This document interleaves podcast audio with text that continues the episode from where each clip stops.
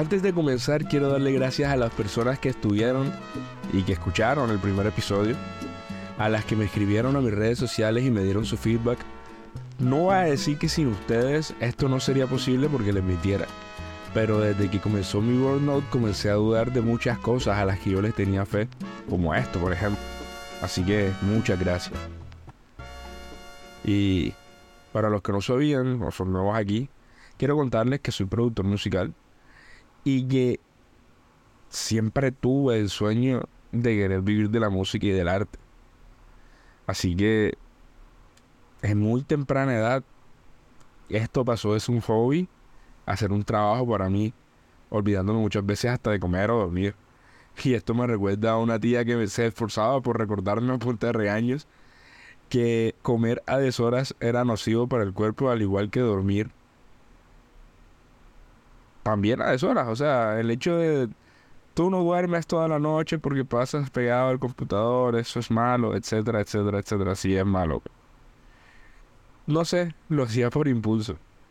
Creo que ese no era el problema. El problema fue lo que conllevó eso, o lo que trajo esto.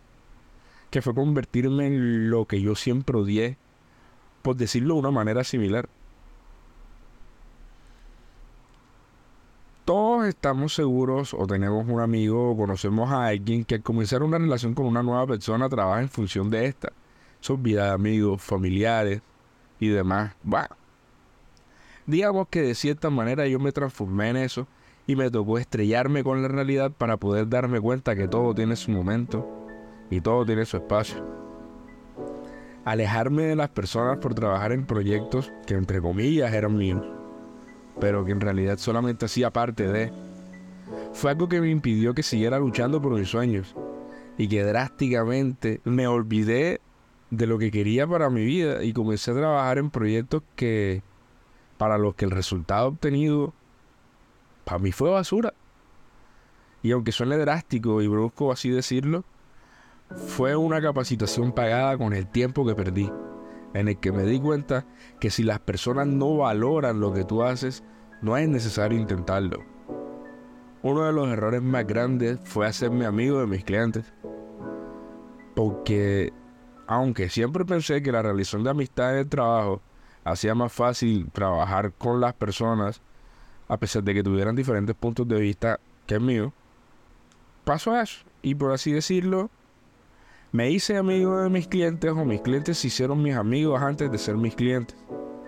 Esto llevó a tomar decisiones irresponsables, como por ejemplo, no hacer un contrato ni estipular los deberes y las condiciones del mismo.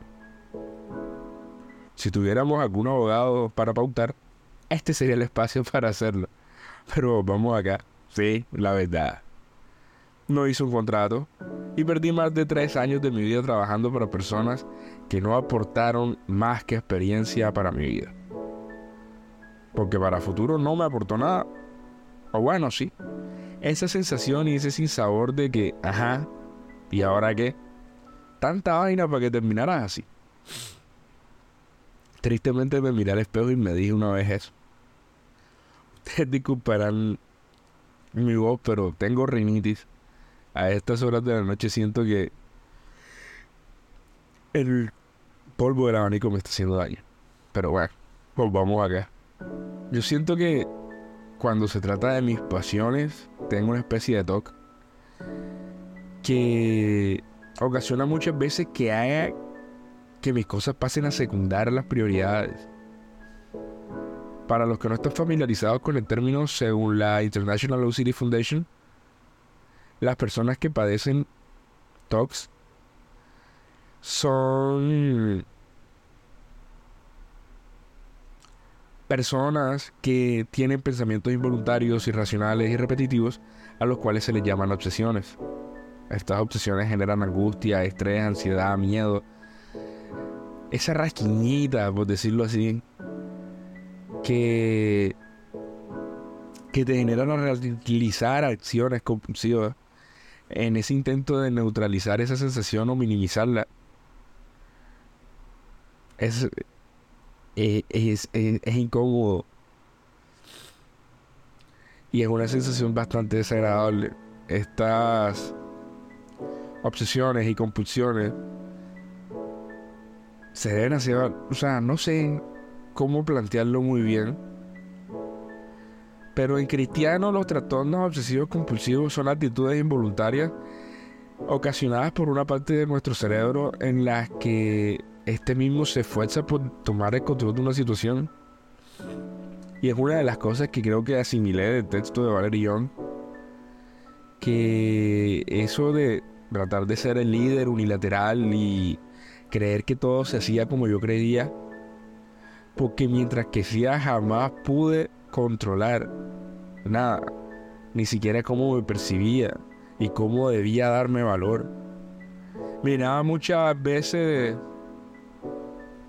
con cosas tan simples que dejé de lado personas y fechas especiales, creyendo y asumiendo de que todo iba a volver a estar como antes en el momento en el que yo dejara de hacer lo que estaba haciendo. Y es difícil aceptar que los seres humanos no cambiamos. El olvidarnos de una fecha especial, el pasarla por alto, para nosotros puede ser normal, pero para la persona a la que lo implica ya es diferente. Y cuando no aceptamos esto y decir que seguimos siendo los mismos, es tan fácil como tapar el sol con una mano. Que es imposible, o sea.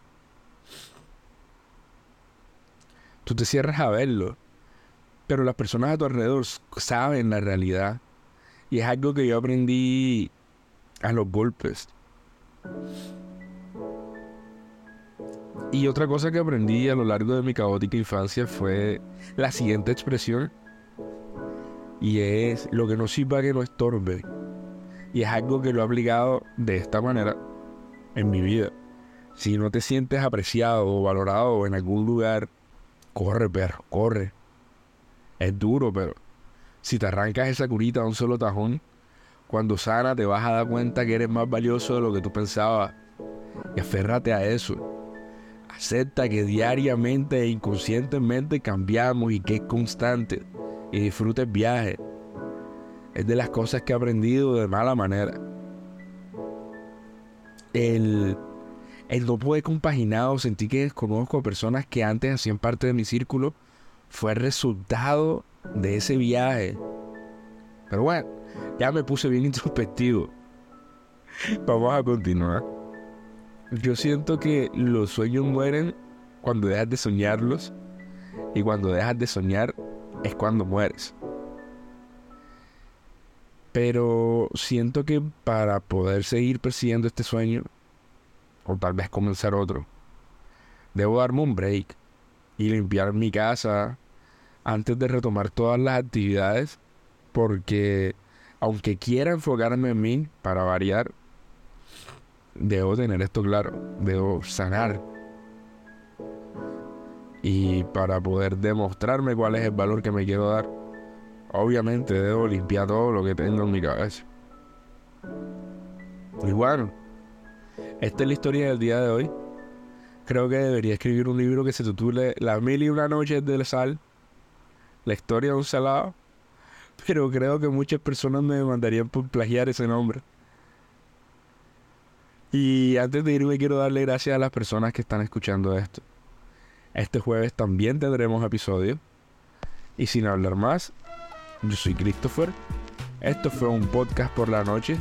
Y recuerda, nadie puede decirte que no, solamente tú. Estamos pendientes.